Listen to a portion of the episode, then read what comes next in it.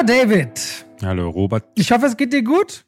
Ja, ja, Ja, es geht ja, mir gut. ja, Ja, ja. Man merkt so langsam, das Wetter wird kälter draußen, mein Herz wird wieder kälter. Oh und, nein. Äh, das, das Filmprogramm, ähm, geht dir das auch gerade so, dass du das Gefühl hast, äh, noch so viel gucken zu müssen ähm, für das Jahresende? Bei mir ist das jetzt gerade so, dass ich denke, oh, da waren noch so ein paar Sachen. Dein Chacha Reels Move will ich zum Beispiel Ja. für meine Bestenliste noch Bin nachholen. gespannt, was du zu dem sagst, ob wir ein zweites Coda dann haben. Ne, das haben wir ja schon bei irgendeinem Film, den ich auch so schrecklich fand. Weiß ich nicht mehr. Auf jeden Fall The Menu, da sind den wir sehr ja, den gucke ich heute gewesen. auch nochmal. Ja, echt? Ja, Nochmal? ich hab Bock drauf.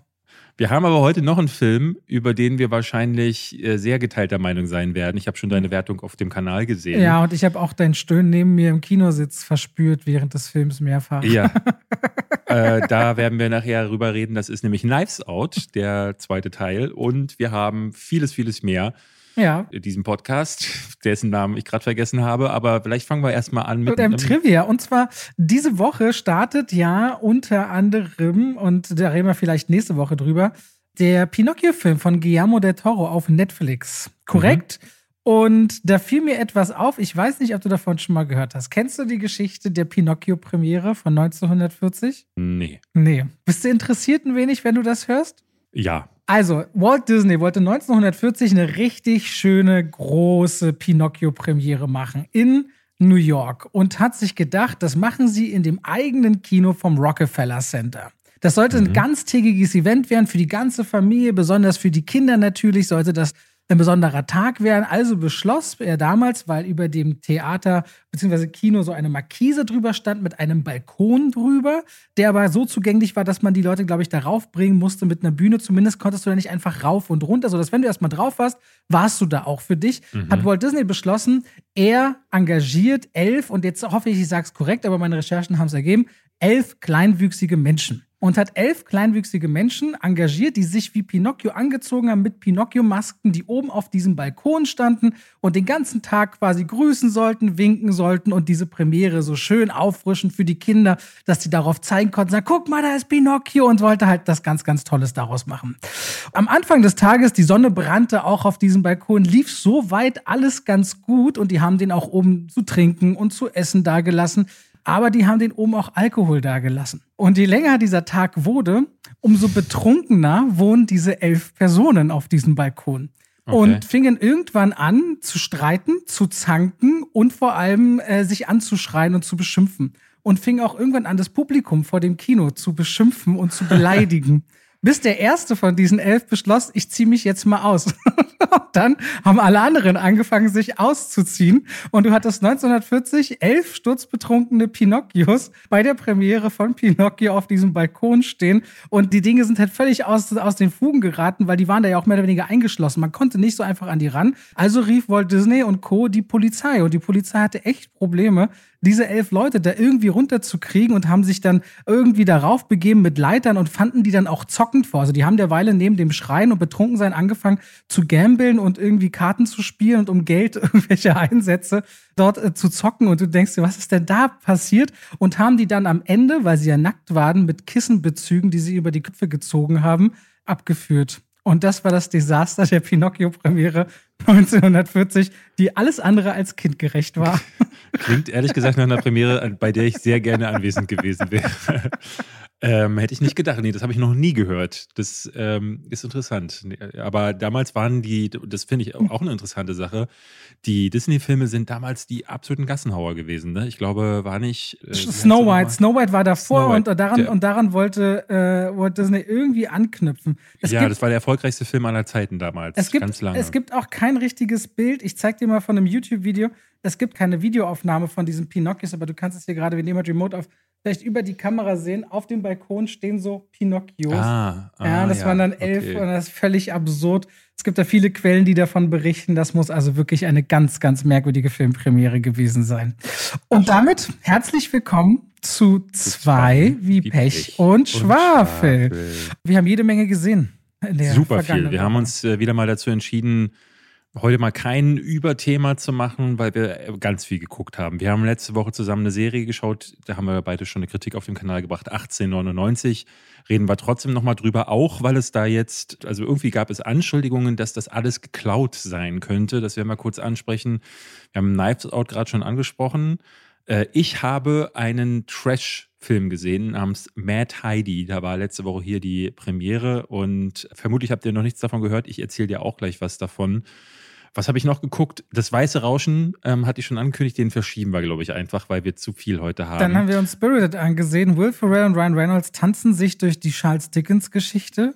Ja, ähm, Slumberland wollte ich gucken. Du hattest mir gesagt, du schaust den und dann habe ich mich gestern Abend mit meiner Kleinen hingesetzt und habe ihr, ich glaube, ich habe sechs Minuten geschafft, ihr das zu zeigen und sie stand dann auf und sagte, das ist langweilig, ich gehe wieder YouTube gucken. Und dann dachte ich, okay, dann habe ich jetzt auch keinen Bock, den alleine zu schauen. Deswegen musst du alleine was über Slumberland erzählen. Mach ich. Dann können wir über Aftersun mal reden, weil äh, den haben wir auch zusammen gesehen vor einigen Tagen bei Deutschland Premiere. Und äh, über Knives Out 2. Es gibt so einiges, wo wir uns durchwurschteln werden. Und übrigens, ich habe ja zwei Nachbarskinder, die super lieb sind, drei und vier Jahre alt. Und die haben sich jetzt Smallfoot angeguckt, David. Erstens haben sie dir da was voraus, ne? weil sie haben Smallfoot mhm. gesehen in meiner Stimme und die haben sie erkannt und haben dann gefragt bei dem Yeti so, hä, warum hat sich denn Robert verkleidet? Warum hat sich Robert verkleidet in dem Film? Das ist so süß, wollte ich mal. Haben die das rausgehört? Du hast doch nur wirklich. Nein, ey, ich habe 93 Takes in dem Film gesprochen. Ah, echt? Das so viel? Ist nicht nur hier ganz kurz. Ne, ich glaube schon. Ich glaube, es waren 93, wenn ich mich richtig erinnere. Okay. Hey, jetzt wenn Weihnachten kommt, äh, so, äh, werde ich mit, wenn wir hier zu Hause. Guck den endlich. Ja. Aber da musst du deutsche Version gucken, ne? Sonst hast du LeBron James. Natürlich. Ja. Ja. Okay.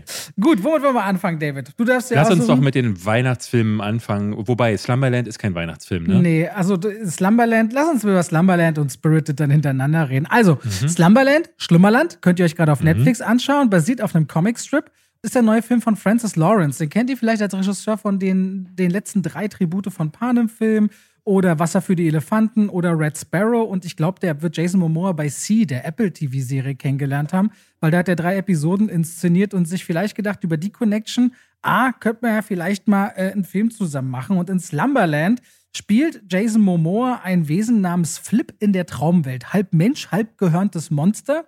Und der trifft wiederum auf Nemo, ein junges Mädchen, das mit ihrem Papa an, auf einem Leuchtturm lebt. Also ganz mhm. anders als die meisten der Gesellschaft großgezogen, lernt sie eher so das Abenteuer, die Legenden der See, wie segelt man richtig, wie lebt man in der Natur und, und überlebt da. Also alles, was David nicht kann, kann Nemo schon mit mhm. äh, elf Jahren. Aber der Papa der geht verloren auf hoher See.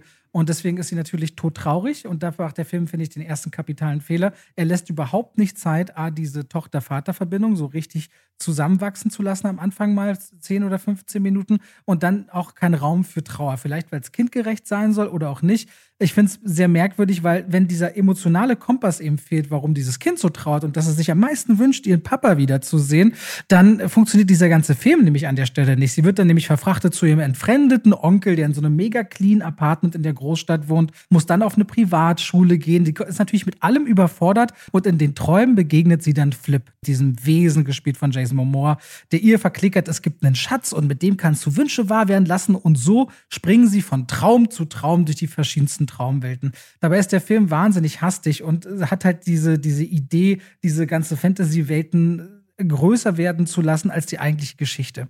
Das ist so das, was wir auf Netflix ganz oft sehen, ein Film, der vollgepackt ist mit CGI-Bombast und Jason Momoa, der es immer, finde ich, noch so ein bisschen schuldig ist, zu zeigen, dass der sehr ernsthafte Rollen fernab von entweder der coole, lustige Typ oder der sehr, sehr brutale Kämpfertyp, das mal ein bisschen zuzulassen. Und dann steht es halt so ein Film, der mit zwei Stunden sich deutlich länger anfühlt, weil es nur so ein Sprung von Sprung in die verschiedensten Welten ist und du vor allem schon weißt, naja gut, viele Möglichkeiten gibt es nicht, wo der Film sich dahin entwickelt. Und was dabei besonders schade ist, weil es gibt diese Verbindung eben von Tochter zu Vater, die finde ich ziemlich süß erzählt, vor allem bei Kyle Chandler als Vater. Ich finde, je älter der wird, umso gerne sehe ich den.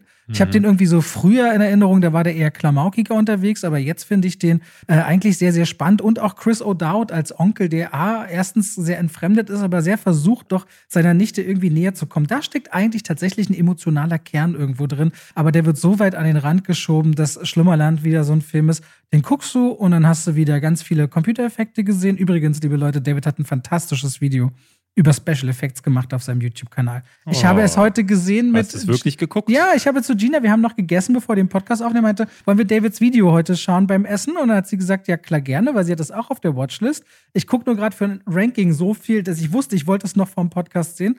Und wir haben es gerade vor einer halben Stunde ungefähr gesehen. Und ich dachte auch im Vergleich zu den anderen Videos, ist das noch mal umfänglicher und in sich nicht, dass andere Videos unlogischer werden, aber du schlägst diese Bögen stärker als sonst wieder zurück, wo ich so dachte, oh, das ist eine außergewöhnliche Qualität. Äh, oh, falls du das als Kompliment auch annehmen kannst. Und äh, ich wollte damit nicht andere Inhalte von dir degradieren, aber da dachte ich, das ist sehr, sehr rund. Und ich dachte auch, wenn ich Visual Artist wäre, fühlte ich mich, glaube ich, äh, verstanden. In, es haben mir tatsächlich viele Leute geschrieben. Also zwei Sachen waren unter dem Video immer wieder zu lesen. Einerseits tatsächlich Leute, die geschrieben haben, hey, ich habe gerade Slumberland geguckt oder Schlummerland und da ist es mir wieder besonders aufgefallen. Äh, ich nehme an, da wolltest du gerade den Bogen schlagen. Ich finde es schlimmer. Äh, äh, ja, sag du erst mal bitte, Entschuldigung. Und dann gab es Leute, die sind äh, VFX-Artists aus Deutschland. Ähm, tatsächlich haben sich auch mehrere angeboten als Gast für den Podcast. Und ich habe schon mit ähm, einem auf jeden Fall geschrieben wenn alles klar geht, kriegen wir das vielleicht sogar in den nächsten Wochen hin, weil es wäre, glaube ich, richtig schön mal diese Seite zu haben, weil die haben mir ganz häufig geschrieben, boah, endlich mal äh, hat man nicht das Gefühl, dass man auf, immer auf einem rumgetreten wird, weil wir müssen vieles ausbaden. Und ich glaube, das ist so eine Sache, die wissen ganz viele nicht, dass die halt für die schlechten Effekte nicht unbedingt äh, verantwortlich sind, sondern eigentlich natürlich das Beste aus ihrer Arbeit rausholen wollen, aber nicht dürfen oder können. Und bei Schlummerland scheint das halt auch wieder passiert äh, zu sein. Ja, du sagst es ja selbst in deinem Video, ne? Es gibt diese Filme, die haben gute und die haben schlechte Effekte, oft ganz dicht aneinander gedrängt. Bei Schlummerland, weil da auch Wasser wieder zum Tragen kommt, gab es immer wieder mhm. Bilder, wo ich dachte, ach nee. Und dann gab es für mich persönlich zumindest so einen Raum, der ist voll mit Schmetterlingen. Da ist da alles, was dort geformt ist, die Lampen und so, das sind einfach tausende, zehntausende Schmetterlinge. Und das mochte ich zum Beispiel, weil mich das wieder an Alice im Wunderland so ein bisschen erinnert hat von den verschiedenen Settings, die auftauchten. Aber es ist halt dieses ständig begleitende Gefühl, dass nichts echt ist. Das ist diese Abwesenheit von was authentisch aussieht. Und da meinte ich zum Beispiel bei Spirited, wo wir gleich drüber reden, wenigstens sind da halt Sets mal wieder ein bisschen gebaut worden, mhm. hatte ich das Gefühl. Da gibt es so eine Szenerie, wo sie durch ein altes, äh, ich glaube, London wandeln und singen und tanzen. Und da hatte man das Gefühl, oh, hier wurde was gebaut. Und das halte ich so in dem Film dann schon zugute. Äh, das ist ein bisschen gruselig. Also Schlimmerland habe ich gesehen, hat von mir viereinhalb Sterne bekommen oder Punkte bekommen von zehn den vergesse ich auch so wahnsinnig schnell wieder. Jason Momoa ist da halt diese einfache Zugkraft. Aber gut, fühlt sich wieder so an, wie Netflix hat das rausgebracht, damit äh, ein Teil der Abonnenten auch diesen Monat wieder sagt, kündigen wir unser Abo noch nicht. Ja, ja. Ich finde ähm, bei Spirited, vielleicht kommen wir zu dem einfach gleich, äh, da hast du total recht mit den Sets. Ähm, wir reden nächste Woche äh, am besten mal über Andor. Ich bin mir nicht sicher, ob du es nächste Woche schon schaffst, selber das zu gucken, weil ich musste jetzt ein paar Tage richtig durchboxen, um mir die Folgen anzugucken.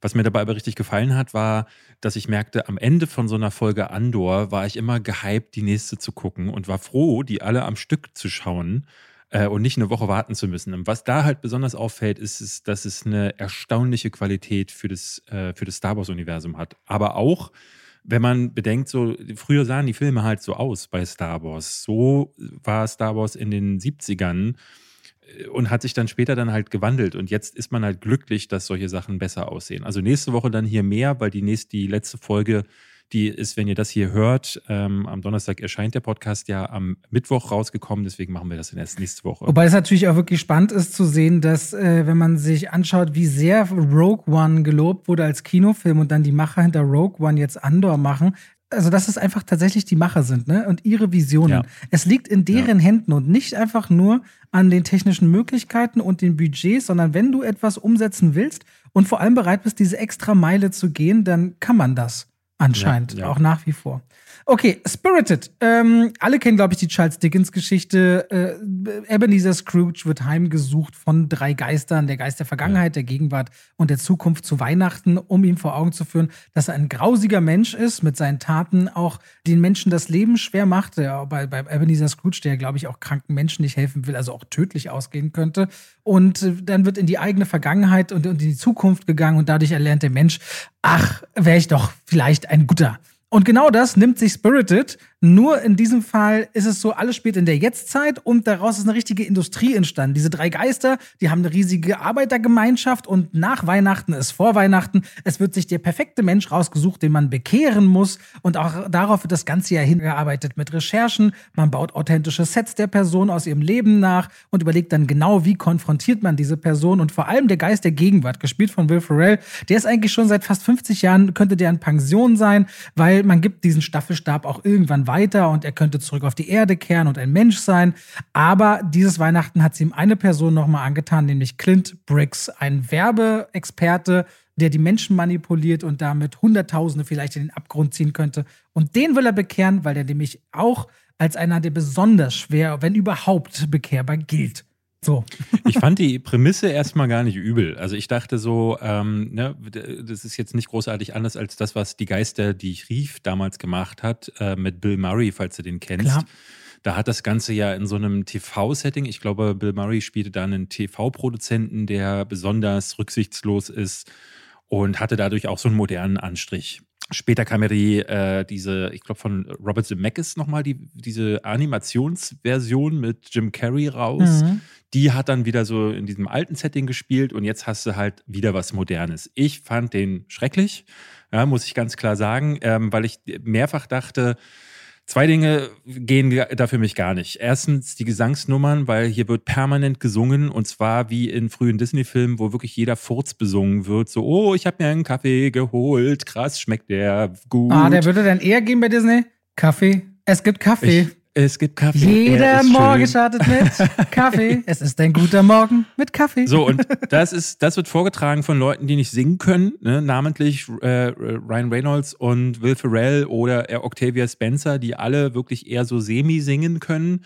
Dann spielen, das ist Punkt zwei für mich, Ryan Reynolds und Will Ferrell spielen sich wieder durchgehend selbst. Ryan Reynolds funktioniert dadurch in dieser Rolle noch weniger, weil er wird mir hier als wirklich unbekehrbares Arschloch verkauft, das er ja gar nicht ist. Ne? Wenn Ryan Reynolds sich nur selber spielt, dann ist der ja irgendwie, der hat ja was Sympathisches. Aber mit ihm kommt dann auch wieder dieser Humor, der wieder so selbstreferenziell ist, der wieder auf alle möglichen Popkulturzitate geht. Und deswegen hast du hier Humor, der sich auf Twitter, auf, äh, ach, ach, ne, also wieder irgendwelche äh, Promis, die keiner kennt. Also es gibt wieder, ey, du bist ja wie Kathy Bates in Misery. Und da denke ich mir dann, welcher Zwölfjährige, der sich diesen Film anguckt, versteht diesen Gag? Man könnte jetzt sagen, das sind Gags, die dann eben auf alle Altersgruppen abzielen, aber die werden in einem Dauerfeuer wieder auch wie bei Deadpool abgefeuert dass ich mich wirklich in einem falschen Film wähnte. Und dass der Rest wirkt wie so ein großes Bühnenspektakel. Das muss man dem Film lassen. Die Gesangsnummern sind zumindest gut choreografiert und da machen sie sich. Und auch nicht, je, nicht jede finde ich schlecht gesungen. Also Good Afternoon zum Beispiel finde ich tatsächlich auch gut von den beiden gut genug gemacht. Ja. Die meisten sind schwach, aber ein, zwei dachte ich so, okay, das ging anscheinend auch besser. Ich hätte das gerne als Nicht-Musical gesehen und ich hätte das gerne gesehen als Film, der wirklich versucht, ne, äh, meine Emotionen zu greifen. Wenn Ryan Reynolds ein bisschen eingeholt worden wäre, so wie es in Free Guy war, wo er tatsächlich mal ein Charakter wieder war. Auch Will Ferrell kann ja ziemlich gut schauspielen. Äh, wenn beide ein bisschen an alleine gehalten worden wären, dann wäre das hier der bessere Film gewesen, ist er aber nicht. Und ich bin der festen Überzeugung, dass sich Charles Dickens da im Grab umdrehen würde, wenn er das sehen würde. Das ist halt wirklich die, der Geist von Weihnachten wird von solchen Filmen leider wirklich einfach nur geschunden. Ich finde ja, es gibt so manche Momente, die sind schon niedlich, auch ich, ich, zwischen den beiden. Ich bin ein bisschen weich zu kriegen mit so Buddy-Filmen und Buddy-Komödien und ich mag diese Verbindung von den beiden, weil die einfach offensichtlich eine Spielfreude haben, auch wenn die sich die ganze Zeit selbst spielen. Deswegen bin ich da voll bei dir zu sagen, ja, das tut dem Film nicht gut, aber die Energie, die die beiden ausstrahlen, finde ich zumindest punktuell unterhaltsam, auch wenn nicht jeder Gag ins Ziel führt. Und ich bin natürlich Musical-Fan und wenn sich so Leute in Anführungszeichen trauen, obwohl sie wissen, dass sie nicht gut singen, sich da einen abzuträllern, finde ich es auch unterhaltsam, auch wenn es nicht wirklich gut ist.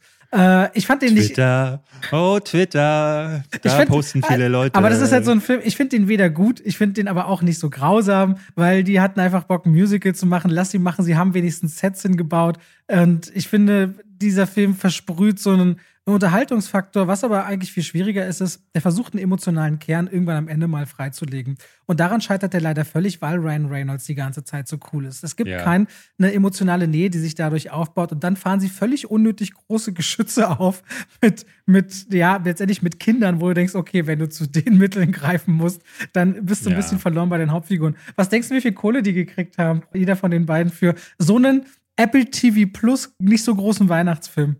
Na, wahrscheinlich so 12 Millionen wieder. 20 Millionen hat jeder gekriegt. 20? Oh, 20 Millionen, ey, krass. Also das, ey, das, das hätte ich nicht gedacht. Hätte leid. ich nicht gedacht. Wir kamen, als wir aus äh, Knives Out rausgegangen sind, meine Frau und ich, wir sind ja ein bisschen früher gegangen wieder drehte sie sich zu mir ein und sagte so, ey, was das wieder, das Geld, wo das wieder hingewandert ist, was man mit diesen 200 Millionen Dollar oder ich glaube, was hat Ryan Johnson bekommen für die kompletten Filme? Nicht vier, der hat irgendwie 400 Millionen Dollar oder 465 Millionen Dollar hat Netflix bezahlt. Ey, das Geld, äh, ne? Also da sagt man. Wobei aber ähm, der Film selbst nur 45 gekostet haben soll. Aber ich denke mal, da wird halt sehr viel an Produzentengeldern an nicht direkt als Budget deklariert werden. Natürlich, aber ey, ne, wenn, man, wenn man sich darüber aufregt, dass Elon Musk mit seinen Milliarden nicht die Welt rettet, dann kann man das auch zu Netflix sagen, ne, die auf der einen Seite behaupten, sie würden jetzt Kosten sparen wollen und dann nur Schrott inszenieren, äh, beziehungsweise sehr viel davon. Und ich finde aber Knives Out bei weitem nicht so schrecklich wie du. Ich finde den regelrecht unterhaltsam und ganz cool und ich habe auch Lust, die bestimmt nochmal zu gucken und vor allem finde ich Benoit Blanc eine spannende Figur und ich glaube auch, das Publikum wird tatsächlich bei Netflix Netflix diesen Film honorieren, aber nicht auf diesem Level wie Red Notice ist ja auch ganz cool, jetzt haltet mal die Fresse. Ich finde ihn wirklich keinen schlechten Film. Ähm, können wir ja gleich, drüber, ja, können wir gleich ja. drüber reden. Ähm, aber um Spirited abzuschließen, wenn, wenn sie es wert sind, ey, weiß ich nicht. Also ich finde halt, äh, wenn du für 20 Millionen Dollar einen Schauspieler einkaufst, klar, du kaufst auch irgendwie den Namen drumherum, du kaufst seine Aura und Ryan Reynolds hat ne, ein großes Following und der wirkt sympathisch. Aber meine Fresse, dann willst du auch, dass der schauspielt und das tut der einfach nicht. Der ist nur er selbst. Und das, äh, wie du es schon sagtest, es gibt so eine Szene ganz in, irgendwo so in der Mitte, da kommt er in ein Krankenhaus und äh, sie wollen da so Punches, ne? sie wollen dann so emotionale Punches inszenieren und dann steht er daneben und beobachtet diese Szenerie. Und anders als Bill Murray, der in Die Geister, die ich rief, damals so einen Mittelweg gefunden hat, ne? wo aus äh, Schabernack zu treiben, aus frech und zynisch zu sein, aber dann doch irgendwie diese emotionale Komponente hinzubekommen, das gelingt ihm nicht. Dafür ist der nicht annähernd gut genug, der Typ. Und das ist halt einfach das, eines find, der großen Probleme. Man sieht ja auch einfach, wenn Stars so überlastet sind mit der Menge an Sachen, die sie tun, auch parallel zur Schauspielerei. Also bei Ryan Reynolds ist das ja zum Beispiel, ob das jetzt Aviation Gin ist oder was er sonst noch alles umsetzt. Wenn, und ein Bill Murray fällt ja jetzt nicht auf durch seine ganzen anderen Brands, die er noch betreut und geschäftlichen Projekte, der auch immer mal wieder sich die Zeit nimmt, einfach eine Weile nicht aufzutauchen. Du musst dich solchen Sachen widmen und da wirkt Spirited einfach sehr schnell wegproduziert, wie mhm. Inhalt auf Apple TV. Plus sind wir auch ehrlich, für Apple sind das nicht mal Peanuts, dieses Geld zu investieren. Und sie brauchen das halt, um auf ihrer Plattform ein bisschen zu glänzen und diesen Star-Appeal zu haben. Apple bringt nicht viele Inhalte. Und wenn, dann sind sie entweder qualitativ hochwertig oder haben absolute Stars oder im besten Fall beides zusammen. Dadurch fällt der Apple dann schon irgendwie auf, dass sie nicht auf Masse gehen. Und, das, ja. ja. Die haben aber sonst eigentlich nicht so eine hohe Anzahl an Stinkern, deswegen ist für ja. mich einer der ersten. Da fällt mir übrigens auf, eine Sache, die ich noch kurz erwähnen wollte, ist, hast du zufällig mal reingeschaut in, oder beziehungsweise sagt dir das überhaupt was, ohne Limit, Limitless, die Chris Hemsworth Disney Plus National Geographic Serie? Ich mag Chris Hemsworth nicht, deswegen. Oh, das könnte da eigentlich fast noch spannender sein, weil ich finde, da kommt er natürlich wahnsinnig menschlich rüber. Ich würde ganz kurz mal was dazu sagen, wenn ich darf. Ähm, ja. Die gibt es seit ein paar Tagen, sechsteilig auf äh, Disney Plus, aber ist eine National Geographic-Serie. Wenn du National Geographic hörst, dann muss eigentlich schon klar sein, das Narrativ und so, also wahnsinnig hochwertige Bilder. Und er begibt sich in sechs verschiedenen Themen in, äh, ich sag mal, teilweise lebensgefährliche Situationen, aber vor allem Dinge, wo er hinterfragt, ey, ich habe eine Karriere, ich bin zwar glücklich, aber ich merke, viele Dinge nagen an mir. Der Zahn der Zeit, Stress und all die Dinge, die auf uns allen lasten, was kann ich machen? Und da begibt er sich zum Beispiel in Themen wie Kälte, also wirklich in Eiswasser schwimmen, wo er auch viele Tage eine Zeit lang drauf hintrainiert wird von eben so Apnoe-Tauchern und Leuten, die das eben gewohnt sind, oder Höhe oder Hitze oder es geht um Themen wie Kraft und lässt sich auch also komplett in seinen Körper reinschauen und alle Gene analysieren und so weiter und so fort. Und begibt sich dann in Situationen, wo der Mensch Chris Hemsworth relativ stark zum Tragen kommt. Und man so merkt, Alter, dass er das jetzt zeigt und zulässt und da auch wirklich reingeht in Momente, die wahnsinnig gefährlich sind, finde ich schon ziemlich spannend und kommt dabei wahnsinnig menschlich rüber im Vergleich zu sonst. Und hat er deswegen jetzt auch eine Schauspielpause eingelegt, falls du es mitbekommen hast, weil in dieser Serie ist rausgekommen, dass er ein erhöhtes Risiko hat, äh, Alzheimer zu haben auf zwei Gensträngen und widmet sich jetzt dieser Thematik und legt jetzt eine größere Pause ein. Und Limitless ist ziemlich wert. Ich habe drei von sechs Folgen jetzt geguckt, aufgezogen und ich bin gespannt, wie das noch weitergeht. Äh, Finde ich ganz interessant. Wollte ich deswegen auch erwähnen, weil ganz viel Feedback zu The White Lotus kam letzte oder vorletzte Woche, wo die Leute wieder gesagt haben, ey, danke für die Empfehlung. Hast du da eigentlich schon reingeschaut? Nee, ich habe es meiner Frau empfohlen und die will es gucken, hat sie aber noch nicht gemacht. Ja. Äh, es kam tatsächlich nicht die ablehnende Haltung, die ich letzte Woche versucht habe, ihr zu unterstellen. Und damit schalten wir raus aus dem Podcast rein in die Werbung. Ach, David, das mhm. Wetter draußen ist schön. Ich koche so gern. Du hast jetzt langsam aber sicher zumindest ein bisschen kochen gelernt, dank Hello Fresh. Aha, weil es ist doch wirklich, muss man mal jetzt mal ohne Schmu sagen, es ist doch wirklich einfach mit diesen Kärtchen, die man nach Hause bekommt, in der Kochbox, mit den passenden Zutaten in der richtigen Menge, Schritt für Schritt die Sachen so zubereiten, wie es darauf steht. Also ich kann mir schwer vorstellen, dass das nicht Spaß macht oder beziehungsweise, dass man nicht zumindest auch was Neues dazulernt, wie man Dinge zubereitet. So geht es zumindest mir und ich weiß, dass David auch immer mal wieder gerne bei HelloFresh Sachen kocht und dann schon überzeugt auch darstellen kann, seht, ich bin wertvoll, was ja, die Küche ja. anbelangt. Ich, ich, kann bin, auch ich bin auch ein Mensch. ich finde es immer wieder schön. Also jede Woche hat man 30 Gerichte oder mehr zur Auswahl. Man kann auch noch Toppings und Desserts und verschiedenste andere Sachen bestellen und sich quasi seine Kochboxgröße für zwei bis vier Personen zwischen drei und fünf Gerichten in der Woche auswählen und dann eben auch sich überlegen, will ich vegan, will ich vegetarisch, will ich Mischköstler. Es gibt so viele Sachen, die man danach sortieren und aussuchen kann und dann bestimmt man quasi an welchem Tag, zu welcher Uhrzeit will man es geliefert bekommen. Und ich habe bestimmt schon 40, 50 Kochboxen in den letzten Jahren und es hat bei mir immer alles sehr gut funktioniert. Und wenn ihr sagt, ihr wollt HelloFresh jetzt mal ausprobieren, vielleicht mit David und mir und uns unterstützen, dann macht das doch gerne. Und dann könnt ihr den Code HF also HF wie HelloFresh und Schwafel verwenden, wenn ihr euch bei HelloFresh anmeldet als Neukunde oder auch als ehemaliger Kunde. Und ihr findet auch nochmal natürlich in den Shownotes die passenden Links dafür. Und wenn ihr HF Schwafel verwendet, dann könnt ihr in Deutschland bis zu 120 Euro, in Österreich bis zu 130 Euro und in der Schweiz bis zu 140 Schweizer Franken sparen und der Versand auf die erste Kochbox ist auch noch kostenlos. Es ist einfach, es ist schnell und die Rezeptkarten, ich hebe die auch immer auf. Da hat man immer Inspiration, wenn man Gäste hat und sagt, heute koche ich mal was ganz Feines.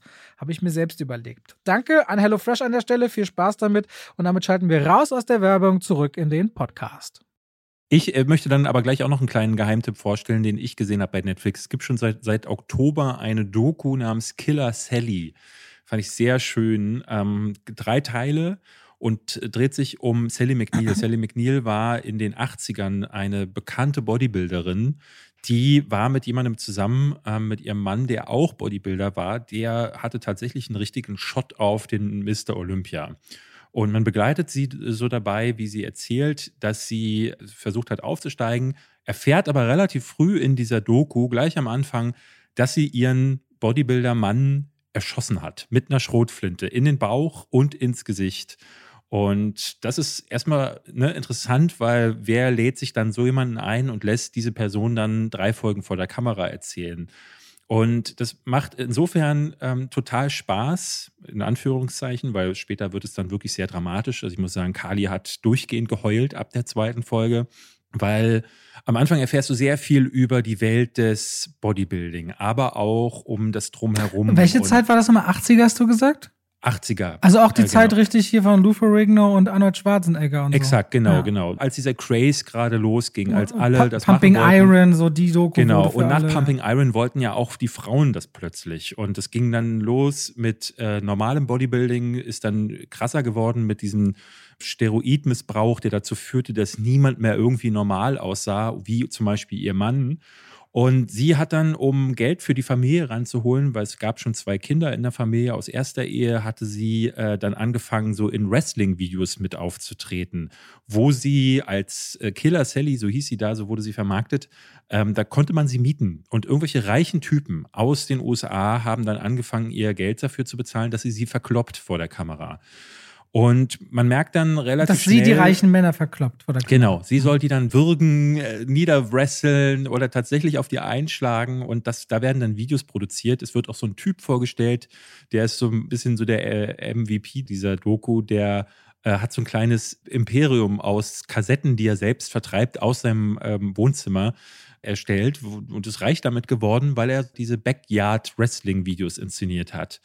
Ähm, und dann bekommt das Ganze so einen Spin, weil es stellt sich heraus, dass sie zu Hause missbraucht wird und dass es äh, gewalttätig ist in der Ehe und ähm, führt dann auf den Mord zu. Und in der zweiten Folge stellt sich dann aber auch heraus, auch sie hat dunkle Seiten. Ne, äh, sie hat durch die ganzen Dinge, die sie erfahren hat, aber auch durch den, wahrscheinlich durch den Steroidmissbrauch, hat sie gewalttätige äh, Tendenzen. Und dann wird im Fall irgendwie klar, dass bei diesem Mord auch ein paar Sachen anders gelaufen sein müssen, als sie das erzählt. Und das wird erzählt in Interviewszenen mit Freunden, mit ehemaligen äh, Verteidigern, von ihr sehr viel. Man äh, kriegt sogar äh, Einblick in den Verhörraum der Polizei. Das fand ich sehr interessant. Das habe ich so noch nicht gesehen, ähm, dass die da tatsächlich das Material bekommen haben. Und in den drei Folgen geht es da wirklich emotional auf und ab. Und äh, ich fand das total spannend, weil sie es sehr schön strukturieren, ne, weil das wirklich eine emotionale Achterbahnfahrt ist, weil das Thema aber auch interessant ist und weil der Fall wirklich schockierend ist und wieder ein deutliches Licht auf ja, männliche Gewalt oder generell ähm, häusliche Gewalt äh, wirft und wie damit auch umgegangen ist und wie damit in den 80ern umgegangen wird. Also es gibt zum Beispiel eine Frau aus den Medien, die sagt, ey, wenn das heute passiert wäre, hätte diese Frau eine andere Chance gehabt. Aber damals in den 80ern waren Frauen, die zu Hause geschlagen wurden, wurden belächelt. Es ist heute nicht mehr, nicht ja, mehr ganz auch so. Ver Vergewaltigung in der Ehe war nicht Ja. strafbar lange. Also wenn man sich guckt, in welchen Staaten das äh, auch in Deutschland lange nicht strafbar war.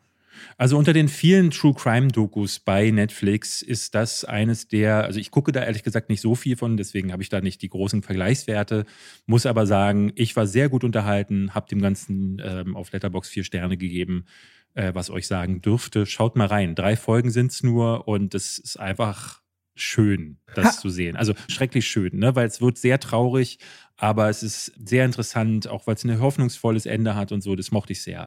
Erzähl du mir mal ähm, was über, du hast ja She-Set mittlerweile gesehen. Ja, Ähm, und der ist in den USA ja diese Woche gestartet und gefloppt. katastrophal gefloppt. 2,2 Millionen Einspielergebnis nur in über 2000 Kinos. Also wirklich Ja. sehr, sehr, sehr schwach. Hollywood. Und hast du mitbekommen, dass Harvey Weinstein äh, tatsächlich sich dazu geäußert hat? nee, was hat er Der gesagt? hat der Ha- Harvey Weinstein hat äh, extra durch einen Repräsentanten die Variety anschreiben lassen, um ein Statement abzugeben und, zu, äh, und hat sich quasi darüber gefreut, dass der Film äh, gescheitert ist und schreibt so: Movie watchers want to be entertained, especially now. Details of the investigation, the Me Too movement, the story of Weinstein and the accusers has been told over and over again these past few, five years, uh, and it is clear that there was little worth paying to see it here.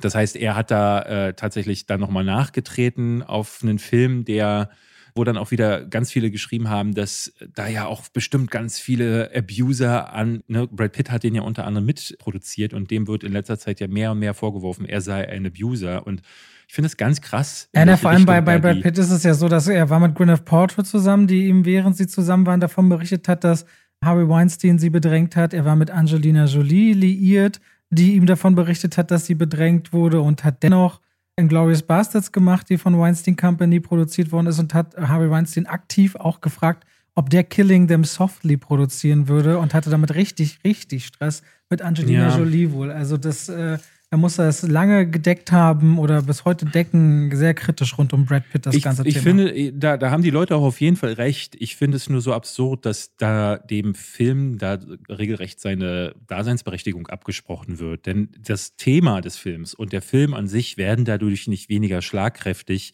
weil da bei einigen Personen im Hintergrund dann vielleicht irgendwas nicht ganz koscher gewesen ist. David hatte ja schon gesagt, dass es so für ihn einer der Filme des Jahres sei. Der kommt bei uns am 8. Dezember in die Kinos und ist auch von der deutschen Regisseurin Maria Schrader inszeniert. Die kennen die ehesten, also am ehesten kennt man sie wahrscheinlich von Unorthodox auf Netflix der Serie. Und es geht um die beiden Journalistinnen Maggie Towie und äh, Jodie Kenter, die damals für die, die New York Times den Artikel rund um Harvey Weinstein recherchiert haben über Monate. Und nachdem vor allem die eine schon gescheitert war an Donald Trump und dem seine Missbrauchs äh, Beispiele vorzuführen und er trotzdem Präsident wurde, war sie da auch so sehr geknickt und auch im Privatleben äh, sehr überfrachtet. Aber die beiden tun sich zusammen und recherchieren eben Wochen oder Monate lang hinterher rund um die sexuelle Übergriffe von Harvey Weinstein, eigentlich von den frühen 90ern und den 90er Jahren dominierend, ohne zu wissen, auf was für ein Wespennest sie da eigentlich stoßen. Und das ist sehr klar mit einem journalistischen Blickwinkel inszeniert und erinnert am ehesten an Spotlight. Und das ist kein Film, der sich um Harvey Weinstein besonders viel schert, sondern in erster Linie um den, um den Mut dieser Journalistinnen und auch der Opfer, sich äh, sichtbar zu machen und äh, auszusagen mit all ihren Ängsten und hat die Stärken eben darin, diese Traumata aufzudecken, ohne zu voyeuristisch zu sein. Also das Äußerste, was in diesem Film quasi passiert ist, dass man Tonmitschnitte zeigt oder Aussagen einspielt, während man äh, mal einen Hotelgang beispielsweise zeigt. Man wird nie zu explizit, was es natürlich umso expliziter machen kann in den Köpfen der Leute, die sich diesen Film anschauen. Und das ist einfach wahnsinnig anstrengend und auch grausam, sich Sheset anzugucken, wenn man sieht, in was für ein wie gedeckt dieses Netz ist und vor allem Frauen, die sich nie sicher sein konnten bei diesem Produzenten in der Nähe. Man weiß ja nicht, ob das nur die Spitze des Eisberges ist. Ne? Das, der Begriff Casting Couch, der kommt nicht von ungefähr. Der, der hat mit nee, der ist mit, den gibt's nicht erst seit naja, Harvey Weinstein. Den gibt's auch nicht erst seit Harvey Weinstein. Ich finde es immer ganz gut, wenn Ricky, kennst du diese Rede von Ricky Gervais, wo er diesen Gag über Harvey Weinstein macht und die Leute ihn an ausbuden bei irgendeiner Preisverleihung. Nee. Und Ricky Gervais sagt, haltet mal bitte alle die Fresse, so wie ihr hier sitzt, arbeitet ihr in dieser Branche, ihr habt das alle gedeckt. Ich kann das sagen, ihr müsst euch fragen, warum das so ist. Er hat sie ja richtig rund gemacht bei einer Preisverleihung mal. Auf jeden Fall, äh, She Said geht halt sehr unter die Haut und ist dabei die ganze Zeit fachlich, wirkt er sehr kompetent, ist aber trotzdem, weil er auf der, weil er diese Journalistinnen zeigt, mit wie viel Ehrgeiz und auch Emotionen, die ihrem Beruf nachgehen und dann aber auch diese Ebene als Frau dann keine Chance zu haben, wenn man einen so mächtigen Mann unterworfen ist und nie wieder in einer gesamten Branche ansatzweise einen Beruf finden kann, wie hilflos man ist, wie traumatisiert man für den Rest seines Lebens ist und vor allem die Erkenntnis, dass man auch nicht alleine ist und dass wenn ein, in Anführungszeichen, Dominostein kippt und man traut sich etwas zu sagen, so viele nachziehen und wie groß dann die MeToo-Bewegung mit Hunderttausenden Menschen geworden ist, die sich zu Wort gemeldet haben, ist natürlich, das haben wir alle mitbekommen. Also She Said ist ein sehr trockener, wichtiger und trotzdem, obwohl er so trocken ist, emotional überschwankender Film, der an Spotlight erinnert in seiner Machart. Also ein starkes Stück und schön, dass auch eine deutsche Regisseurin, also man wünscht natürlich viel mehr Erfolg, ne? weil eigentlich ist es so dieser eine Shot und das funktioniert nicht und dann lässt man sie meist nicht nochmal machen, was ich sehr schade finde, weil am Film selbst liegt das nicht. Nee, also ich finde, äh, ich kann mir das auch nicht ganz erklären. Klar, das Thema ist, wenn man trocken sagt, äh, aber äh, ich finde. Nee, trocken inszeniert. Das Thema selbst ist natürlich ja, und ich, vielleicht sind die Leute ein bisschen überdrüssig. Also äh, Harvey Weinstein, auf dessen Blabber muss man jetzt nicht viel geben, aber er mag schon durchaus recht haben, dass das vielleicht äh, gerade, wo so viele Themen irgendwie relevant sind, die alle schlechte Laune machen, muss eines, das irgendwie gefühlt so ein bisschen an Relevanz fast wieder verloren hat, weil MeToo hört man aktuell nicht mehr so viel. Äh, das auszugraben ist vielleicht dann für manche Leute einfach too much. Ich habe aber auch ein paar Analysten gelesen, die gesagt haben, was auch echt diesen ganzen Oscar-Filmen äh, auf die Füße fällt, ist, dass sie immer um die Oscar-Zeit regelrecht in so einen Balk reingepackt werden und dann auf die Leute in so einem riesigen, ne, wie so eine Bulette. Dir wird so eine Depressionsbulette an den Kopf geworfen. Die da Depressionsbulette? Ja, du musst eine Alliteration draus machen, der Depressionsdöner oder so. Der Depressionsdöner, Dönerfleischbulette vielleicht. ähm, ne, du hast jetzt dann auf Netflix ist dieser The Wonder rausgekommen mit äh, Florence Pugh, wo auch alle sagen, oh, guck den mal, sie spielt so krass. Und dann sagen mir die Leute aber auch, ja, aber du musst zwei Stunden durchhalten, wo einfach nur schlechte Laune angesagt ist. Und Jetzt kommen so viele Filme raus, die in dieser Oscarsaison ähm, das mit abgreifen wollen. Wir haben hier ein paar Sachen, die in Deutschland erst ins nächste Jahr verschoben wurden, ähm, weil sie die ne, in der Oscarsaison laufen die Filme ja dann im Kino immer noch so ein bisschen besser. Deswegen wurden die verschoben. Aber in den USA starten viele jetzt davon und alle aufeinander gebündelt. Und ich glaube, das ist dann einfach too much für viele auch. Und du, gerade die Cineasten, die dann halt äh, sagen, okay, ich warte, statt in die Marvel-Filme zu gehen, auf solche Filme, die müssen gefühlt in wenigen Wochen in all diese Filme gehen ähm, und kriegen das gar nicht hin. Weil ne, jetzt hat es der Amsterdam, der Cronenberg-Film ist jetzt gestartet. Ich habe von niemandem gehört, der den gesehen hat. Ich hatte überlegt, heute noch in einen dieser Filme zu gehen. Aber hier in Berlin läuft äh, Crimes of the Future in drei Kinos und nur noch um eine Uhrzeit. Das ist gar nicht so einfach, diese Filme zu gucken. Und wir leben in der Großstadt. Und es ist ja schon alleine, obwohl ja wir so oft gesagt haben im Sommer und so, ist es so wenig los dieses Jahr durch die Streamer oder Streaming-Plattformen ist so wahnsinnig viel, was man abarbeiten kann, ja. muss, darf, will. Und irgendwo will ich meine Freizeit auch haben, muss ich immer ehrlich sagen. Deswegen ist man da so ein bisschen begrenzt, aber She Said könnt ihr euch ja anstreichen. Wenn euch das Thema interessiert, das ist ein gut gemachter Film, der sicherlich äh, wichtig ist. Also, wenn es euch interessiert, geht den anschauen. 8. Dezember kommt in die Kinos. Apropos begrenzt, wollen wir über Knives Out 2 reden? Ja, Davids, äh, Davids äh, Wille, den Film zu mögen, war begrenzt. Nein. So, Knives Out 2, der läuft jetzt gerade noch im Kino, wenn. Nee, der läuft jetzt gerade im Kino, aber nur diese Woche, wo dieser Podcast rauskommt. AMC hat einen großen Deal geschlossen mit Netflix, den auszuwerten. Und bei AMC gehört bei uns die UCI-Kette dazu. Also zum Beispiel dort könnt ihr jetzt eine Woche lang Knives Out 2 gucken. Ansonsten kurz vor Heiligabend, am 23. Dezember gibt es den. Und das war damals, wenn ihr euch erinnert, ein Kinofilm von Ryan Johnson, der geschasst worden ist von allen Star Wars-Fans nach Star Wars Episode 8. Mhm. Und dann brachte er Knives Out raus, als Daniel Craig noch James Bond war. Und der verkörperte Benoit Blanc und hat damals von einem Krimi-Autoren, ähm, Harlan Thrombey, der stirbt und die ganze Familie, die sich eigentlich gut mit dem Mann und dem Imperiumshalter, weil der sehr reich ist, er verstanden hat, tun sich doch verschiedenste Motive aus. Und so im Stile von Hercule Poirot und Sherlock Holmes muss äh, Benoit Blanc rausfinden, wer es gewesen. Damals ein ganz klassisches Whodunit. Und jetzt hier im zweiten Teil, komplett anderes Setting, äh, spielt in der Pandemie im Mai 2020. Und geht es um einen Tech-Milliardär. Edward Norton verkörpert Miles Brown, der lädt jedes Jahr seine engsten und besten Freunde ein, irgendwas Verrücktes zu machen. Und dieses Jahr lädt er sie auf die eigene griechische Privatinsel ein, wo ein riesiges Anwesen steht mit einer Glaskuppel drauf, die wie eine gläserne Zwiebel aussieht und hat dort alle eingeladen, um seinen vermeintlichen Tod zu klären. Und mit dabei aber auf einmal neben den engsten Freunden, da ist eine Gouverneurin dabei, eine Modedesignerin und, und, und, aber auch eine Person, mit der hat so keiner richtig gerechnet. Und Benoit Blanc ist auch eingeladen. Aber so richtig weiß auch keiner, wie das zustande kommt. So, das ist das Setting von Glass Onion. David guckt schon mich durch die Kamera leicht gelangweilt an.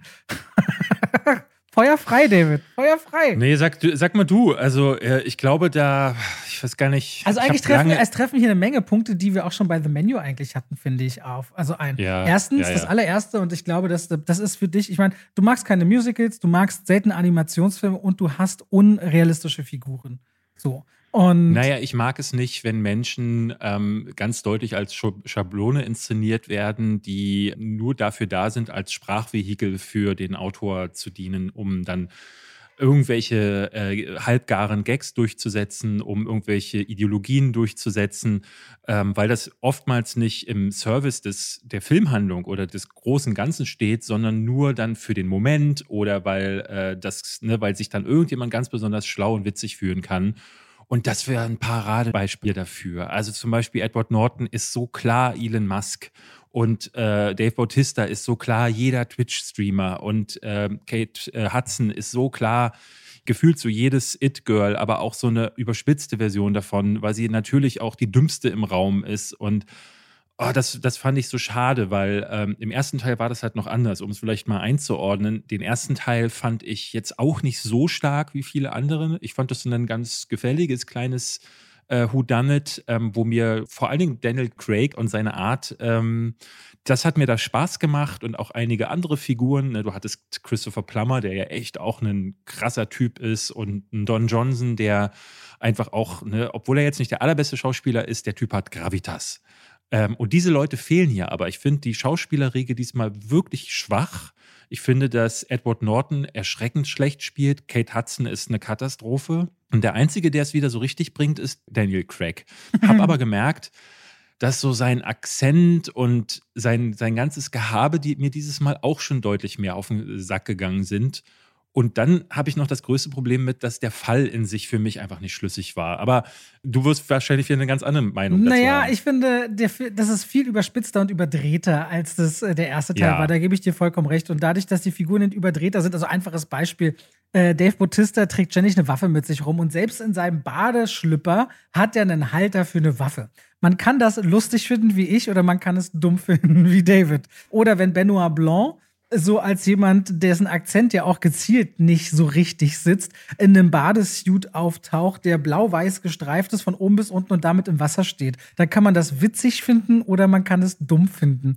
Und es gibt so ganz viele Stellen, wo ich einfach lachen musste und David neben mir den Kopf schüttelte. Und so ist das halt. Dieser Film ist völlig überdreht und überspielt und vor allem folgt er erst so einem klassischen Was wird hier passieren Szenario und reißt aber dann alles auf einmal ein. So auf einmal ja. wird alles über den über Bord geworfen zu sagen, nee, ist alles gar nicht so und widmet sich dann doch wieder langsam einer eigentlichen Geschichte zu. Und ich mochte das, weil der mich dahingehend total überrascht hat. Und der kommt auch nicht irgendwie zu einem ganz klassischen Punkt am Ende raus, sondern auch da wählt er einen anderen Weg als die meisten. Und das finde ich erfrischend. Und dieser Film ist komplett kunterbunt überzogen mit tausend konstruierten Dingen. Also das alles nur irgendwie so funktioniert und mit der Tonalität am Ende äh, so klappt. Da war David, der ist glaube ich fünf Minuten vor Ende gegangen, gibt es nochmal so einen Punkt, wo genau das, was Miles Braun als Milliardär sich alles so an besonderen Dingen gönnt, nochmal ein extra i-Tüpfelchen am Ende darstellt. Das funktioniert alles nur, wenn diese Nummer wahnsinnig konstruiert ist und der Film auch vor allem dann, wenn er alles eingerissen hat, dann in so eine Art Zeitschleife-Nummer kommt und uns verschiedene Perspektiven bringt, ehe sich dann unser Puzzle zusammen mit dem Detektiven zusammenbaut. Für mich ist es sehr unterhaltsam gewesen, immer wieder. Er ist zu lang, dieser Film, definitiv. Das äh, ist so, aber ich finde auch zum Beispiel Edward Norton, du sagst, er ist so der klassische Elon Musk, aber ich finde das unterhaltsam, wenn der sich in seinem gönnerhaften Mäzen, in seiner Mäzenart, äh, wenn er sich darin suhlt, dass auch sein Lieblings-Porsche überall mit hin muss, obwohl auf seiner Insel nicht mal eine einzige Straße existiert. Ja, ich finde das irgendwie sehr, dieses Abziehbild, weil es die realen Vorbilder auch einfach gibt. Ne? Ja, aber man nimmt ihm das nicht ab. Ne? Das Ding ist, ich möchte gerne, er kann das ja gerne sein, aber ich möchte das dann gerne spüren. Ich möchte gerne das Gefühl haben, dass äh, Edward Nortons Charakter oder er in diesem Film wirklich seit Jahrzehnten ein Tech-Millionär ist. Und, Na, ist ähm, er ja nicht seit Jahrzehnten, ne? Es ist, also die Zeitspanne ist jetzt, glaube ich, nicht so ewig. Aber wenn ich mir überlege, wie, wie Elon Musk neben äh, Dings stand, hier, wer wäre fast Bundeskanzler geworden? Hier, die Vollpfeife aus NRW.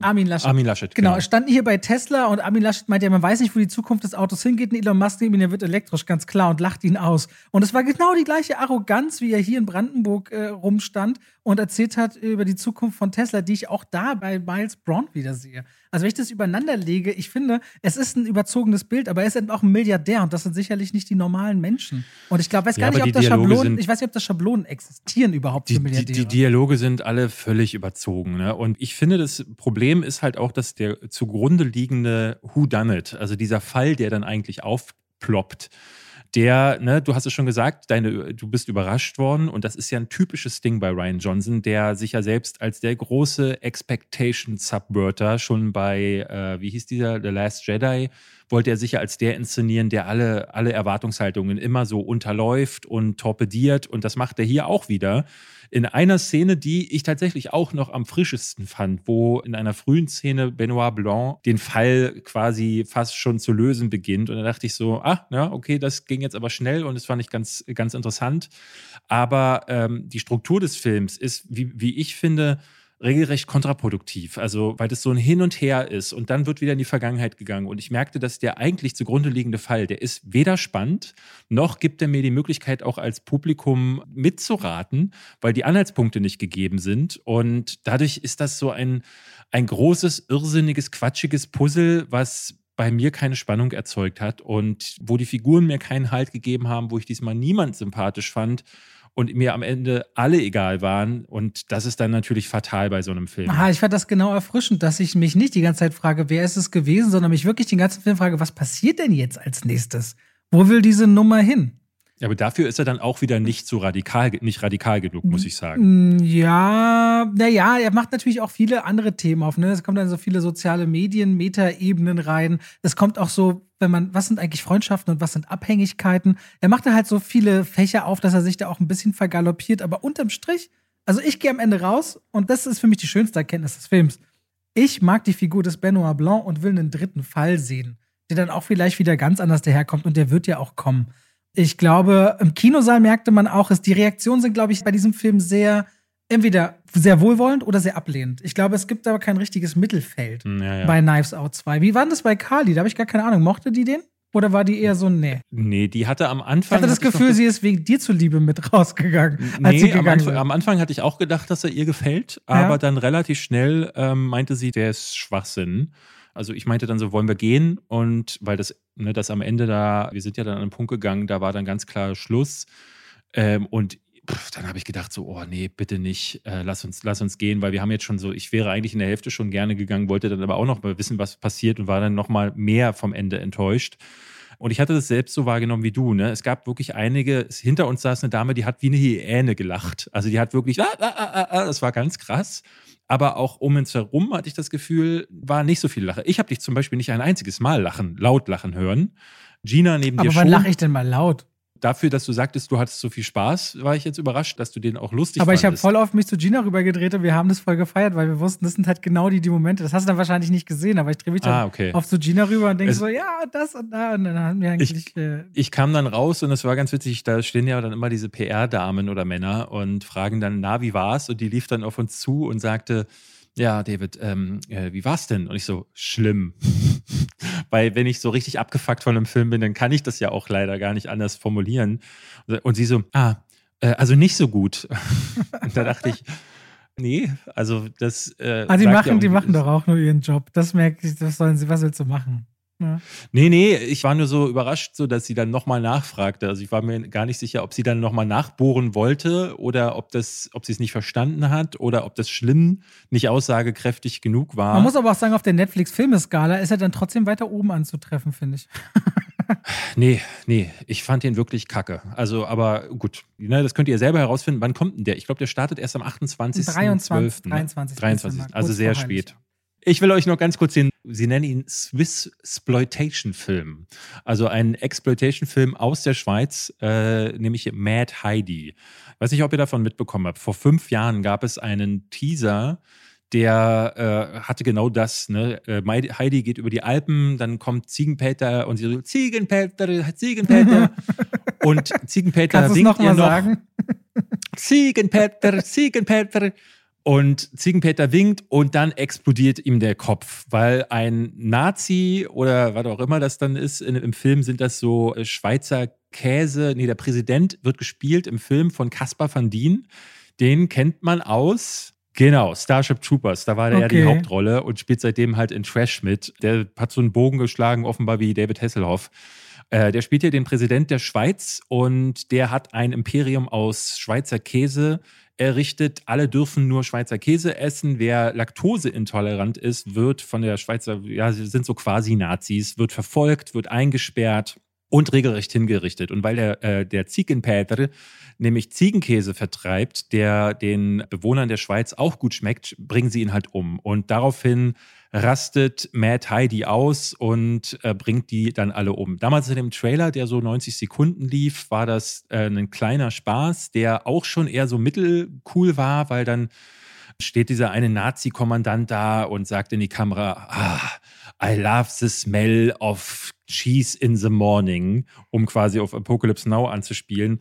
Und darauf kann man Was sich ist das? jetzt Napalm am Morgen war das, ne? Genau, ich Äh, lebe den Geruch von Napalm Ah. am Morgen und darauf kann man sich jetzt einstellen auf äh, 90 Minuten statt 90 Sekunden. Also endlose Käsewitze, Witze über Laktoseintolerante, Anspielungen auf Exploitation-Klassiker vorwiegend und das hätte ich ehrlich gesagt gar nicht vermutet. Ich dachte, das wird jetzt voll das Splatterfest, ist es aber gar nicht. Es ist eher so ein ja, so eine Sammlung aus diesen typischen Ilsa-Filmen. Kennst du die Ilsa Nein. Schulf auf der SS-Reihe? Das war so, Frauen sind nackig und kommen in den Knast und im Knast müssen die dann Dinge über sich ergehen lassen.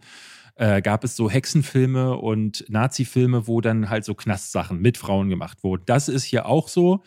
Die Frauen sind dann auch häufig nackt. Dann gibt es ein bisschen Splatter und ähm, dann gibt es sehr viel schlechtes Schauspiel. Ist ein Film, der, wo man sagt so, ah Mann, dass sie den gemacht haben, ne? dass sie den mit Crowdfunding hinbekommen haben und so ein bisschen mit, äh, mit Finanzierung aus der Schweiz, ist schon irgendwie respektabel, aber meine Güte, ist der schrottig. Er sieht wesentlich besser aus als zum Beispiel äh, Sky Sharks, den wir dieses Jahr ja auch hier schon getroffen haben Mein, an der mein Stelle. Freund, nee, war letztes Jahr, ne? mein, mein super befreundeter Superfilm. Ja, genau, das war letztes Jahr und der war, der sah sehr viel beschissener aus im Vergleich. Der hier hat äh, richtig interessante Bilder, aber er ist, das ist nicht so ganz homogen. Einige Bilder sehen gut aus, andere Bilder wieder nicht. Einige Effekte sind ganz nett, andere wieder nicht. Das ist auf 90 Minuten kaum zu ertragen, muss ich sagen. Also da bist du vielleicht noch mal mehr das Publikum, weil du ja mehr so der Weil, Trash ich, weil ich mehr bist. dumm bin. Ähm, das habe ich jetzt nicht gesagt, aber du bist ja mehr der Trash-Fan und eher so auch der Genießer. Vielleicht ist das Thema Käse ähm, auch was für dich. Mm. Ich fand den müllig. Der kommt ab äh, heute, ab die, diesem Donnerstag läuft der ganz limitiert in Deutschland für wenige Tage im Kino. Ich glaube, der wird nur eine Woche laufen. Falls ihr den irgendwo sehen wollt, müsstet ihr jetzt hingehen. Und ich glaube, dann startet der aber auch schon ab Dezember, gibt es den dann auf DVD. Apropos interessant. Ja. Schon mal ein bisschen in die Zukunft geschaut. Äh, am 4. Dezember werden David und ich wieder auf meinem YouTube-Kanal streamen. Falls ihr wollt, ihr habt es schon mal gehört. Nächste ja, Woche werde ich das nochmal ein bisschen prominenter erwähnen. Wie wäre es noch mit 1899, David? Sollen wir darüber mal reden? Lass uns da mal drüber reden. Also die Macher von Dark, Baran Oda, ich habe dir ja schon mal gesagt, ich habe mit ihm mal einen Werbespot gedreht für Sony. Erinnerst du dich? Ich habe das schon mal im Podcast hm, erzählt. Hm, naja. Ja. Ähm, Baran Oda und Jantje Friese, Friese. Äh, die beiden Eheleute, haben ein neues Projekt auf die Beine gestellt, nämlich die teuerste deutsche Serie aller Zeiten. Die heißt 1899 und die entführt uns auf das Schiff der Kerberos. Das hat über 3000 Menschen an Bord und das setzt über von Europa, also von Southampton nach New York, wo die äh, Passagiere sich ein besseres Leben erhoffen, weil alle haben ihre eigenen Geschichten, haben nachts Albträume, aus denen sie erwachen.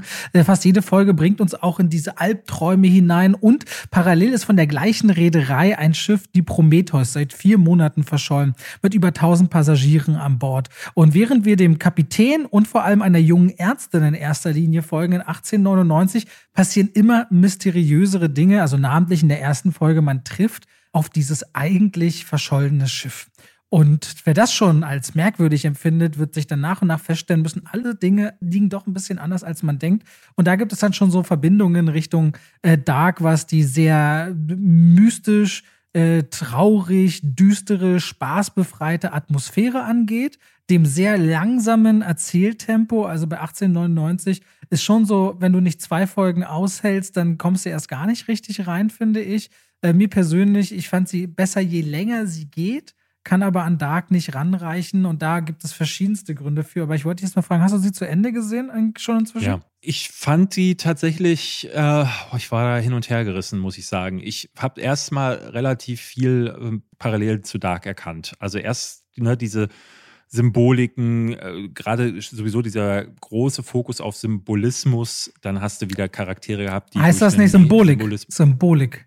Es gibt in der blutige Fahrt Gottes genau die Szene, wo der eine Ermittler sagt Symbologie und Willem Dafoe taucht auf. Symbolik, Mann. Wo er ihm nochmal ja, klar macht. Wieso, was habe ich gesagt? Symbolismus. Ne? Symbolismus. Ja, und dann gibt es Charaktere, die durch Schächte durchkriechen. Dann gibt es den einen Charakter, der hat wieder so ein Gerät in der Hand und mit diesem Gerät kann er auf irgendwelche Dinge zugreifen und es ist sehr, sehr viel, was erinnert zumindest daran und auch so die Struktur. Es ist wieder sehr verklausuliert und verkaspert, äh, hatte ich das Gefühl. Aber jetzt nicht so krass wie in Dark, wo ich dann irgendwann einen Zettel brauchte, um die verschiedenen Figuren irgendwie zuordnen zu können, weil immer dann, wenn die da in, ne, um das vielleicht mal ein bisschen zu spoilern, da sind die ja dann in der Vergangenheit und in der Zukunft gelandet und dann noch mal mehr in der Vergangenheit und ich dachte, wer ist jetzt wer?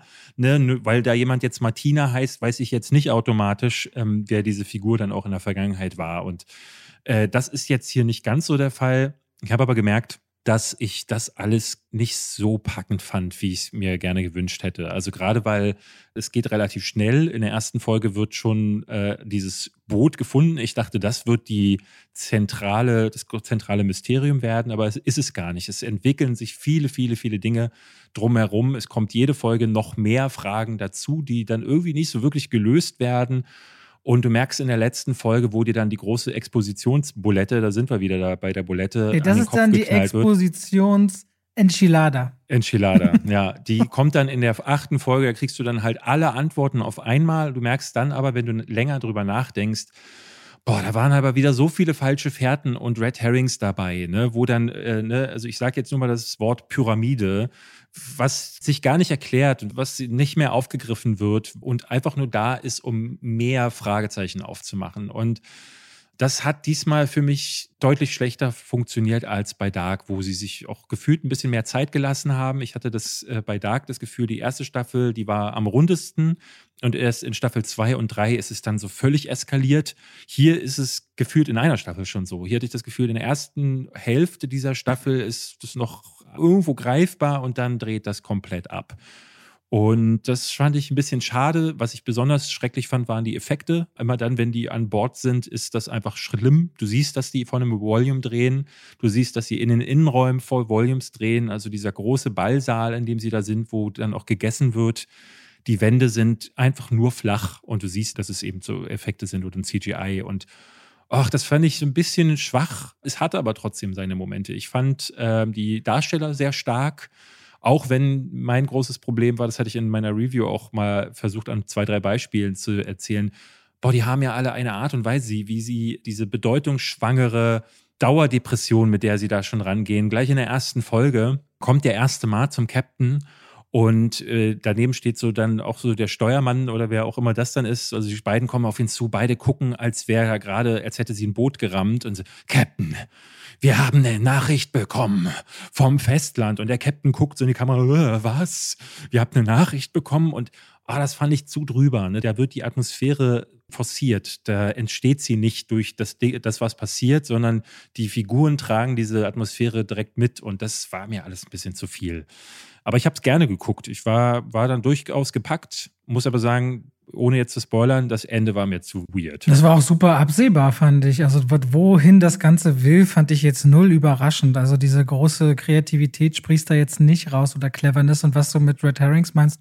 Du hast ja gesagt, viele Figuren in Dark, da ist schwer dran zu bleiben mit den Zeitebenen hier werden halt viele Figuren aufgemacht und das fühlt sich wie sehr viel Lückenfüller an, um die Serie vollzukriegen, deren mhm. Geschichten keine wirkliche Bedeutung haben. Und auch teilweise ein bisschen absurd. Dann steht zum Beispiel eine Freundschaft zwischen zwei Männern in so einem Kohleraum vor den Kohlekesseln, wo ich dachte, okay, jetzt sagt der eine dem anderen, ey, mir blüht das und das und auf einmal ist der andere dann mit dem Best Buddy. Also mhm. es wirken dann so ganz komische Sachen, super ungelenk, wenn man genau hinguckt. Und er setzt halt einfach komplett darauf, auf diesem Dark Vibe zu reiten. Und ich denke aber auch, weil es ist das Echo zu 1899 ist nicht wirklich da. Ich weiß auch nicht, wie es in anderen Ländern ist. Ich könnte ja mal bei Flix Patrol gucken, wie es zum Beispiel, in, ob die in den USA sich dafür interessieren. Aber ja, doll fand ich das jetzt nicht. In Deutschland haben wir das noch. Jetzt kann ich mal kurz gucken. Das hat mich sehr überrascht, weil also unter meiner Kritik, die auch schon nicht so gut geklickt war, da, das ist ja immer ein guter Indikator für, funktioniert das gerade ähm, oder eben nicht. Also in den USA ist es auf Platz 1 bei Netflix und im United Kingdom auf Platz 2. Bei uns aber raus, ne? Aus, nee, nee, Australien auch auf Platz 1, Deutschland auch 1. Jetzt gucke ich mal in Bangladesch auch auf Platz 1. also. Naja, aber ich habe irgendwie trotzdem nicht das Gefühl, dass das gerade ein großer Hype wäre. Für mich war es so, dass am Ende merktest du, dass diese ganzen Figuren, die da aufgemacht werden, die haben alle gar keine Bedeutung für die Handlung oder zu wenig. Und in den letzten zwei Folgen äh, gibt es dann eigentlich nur noch Situationen, wo viele der Figuren von A nach B rennen. Da werden dann unterschiedlichste Räume aufgemacht und durch diese Räume wird dann gerannt. Dann ist man in dem Raum, dann rennt man wieder woanders hin. Es gibt eine Figur, die macht in einer Folge nichts anderes, als von Raum zu Raum zu gehen das war wirklich wie, als hätte, hätte jemand gesagt, so, oh, boah, wir haben acht Folgen verkauft, äh, haben aber nur eine Story für mhm. sechs. Was machen wir jetzt da noch zwei Folgen? Aber ich sag dir ganz ehrlich, ich bin jetzt hier durch Frankreich, durch Brasilien, durch Indien, Kanada, überall Platz eins oder mindestens Platz zwei. aber doch nur kurz, ne? Also Na, ich habe jetzt, jetzt, ich hab jetzt die Charts, ich habe die Charts von Today, 22. November, also als wir aufnehmen. Äh, ja. Tatsächlich habe ich die heutigen Charts. Weil als ich vorgestern online war bei Netflix, war gerade, was Reden. war denn? Ich glaube, Schlummerland war gestern auf nee, der also ich rede von Serien. Serien und Filme werden so. inzwischen getrennt. Das ist Serien ah. Nummer eins. Äh, Filme und Serien werden getrennt. Äh, ja gut, ist auch die einzige, die gerade erschienen ist, muss man sagen. Ja, ja, das kann schon, da hast du recht. Wednesday startet diese Woche. Mal gucken, wo, wie Wednesday funktioniert. Ich komme nicht richtig rein in die Serie, muss ich äh, gestehen. Wednesday? Ja, dieser Ableger der Adams Family. So, ja. ja. Wir werden immer wieder gefragt wegen Gästen. Wir, wir, wir sind dran. Äh, wir können auf jeden Fall Yves nochmal anfragen. Wir haben für Skiset vielleicht, das ist noch nicht klar, vielleicht einen sehr hochprofiligen Gast an Bord. Wir können ja auch im Publikum fragen. Ich weiß ja, dass auch viele aus der Branche theoretisch hören. Ne? Also wenn wir jetzt ein gezieltes Gewerk mal ansprechen wollten, dann können wir das ja eigentlich auch im Podcast mal formulieren, theoretisch. Wer, Na, wie gesagt, so VFX-Künstler, das wäre hier wirklich mal sehr spannend. Und Aber Produzent oder Produzentin fände ich jetzt auch nicht uninteressant. Die können gerne mal erklären, was sie eigentlich da machen. Wir könnten mal Produzenten, fällt mir gerade ein, fragen. Da kenne ich eigentlich einige. Ja, macht es mal. Falls ja. ihr Ryan Johnson kennt, fragt ihn mal, ob er bei uns erklären möchte, was er sich bei dem Film gedacht hat. Ja. Ähm, und wir gucken nächste Woche, was wir euch dazu erzählen. Das wird super. Haben. Bis dahin, bis nächste Woche. Macht's gut. Danke fürs Reinhören. Tschüss. Tschüss.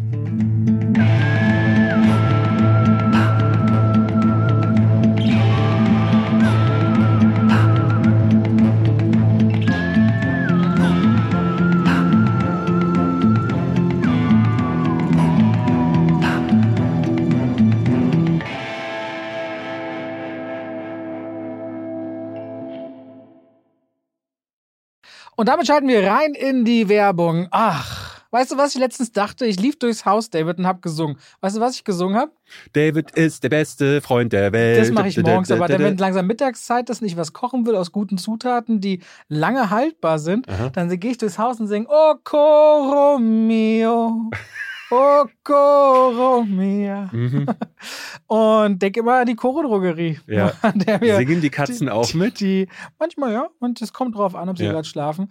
Wenn ihr sagt, ihr wollt haltbare Lebensmittel in großen Mengen haben, das können Nüsse sein, das können hauchdünne Apfelchips sein, das kann Reis sein, kann Pasta sein. Ich habe, auch wenn ich Salate mache, immer schön so Zuckermais aus der Dose, ob wieder Erbsen, Kichererbsen, wenn ich Hummus mache, leckere Tahini. David, es gibt so unglaublich viel bei Koro. Ich habe jetzt auch deren Teller bestellt. Die haben schöne Teller und deren Edelstahlpfannen sind richtig gut. Ich habe damit schon zubereitet. Also immer wieder was, was Neues zu entdecken. Die haben Teller und auch Schüsseln. Auf jeden Fall schaut euch bei der Koro Drogerie gerne mal um. Da werdet ihr fündig. Richtig gute Zutaten zu einem fairen Preis, wo ihr auch immer sehen könnt, wie sich der Preis entwickelt hat über die letzten Jahre. Und wenn ihr sagt, oh, das, was der Robert da sagt, der kocht ja gerne, der wird ja keinen Scheiß erzählen, das probiere ich auch mal aus, dann könnt ihr bei der Bestellung auch noch Schwafel 5 im Bezahlvorgang verwenden. Schwafel als Wort, 5 als Ziffer und spart nochmal 5% auf den eh schon sehr fairen Preis. Danke an die Koro Drogerie. Und damit schalten wir raus aus der Werbung zurück in den Podcast.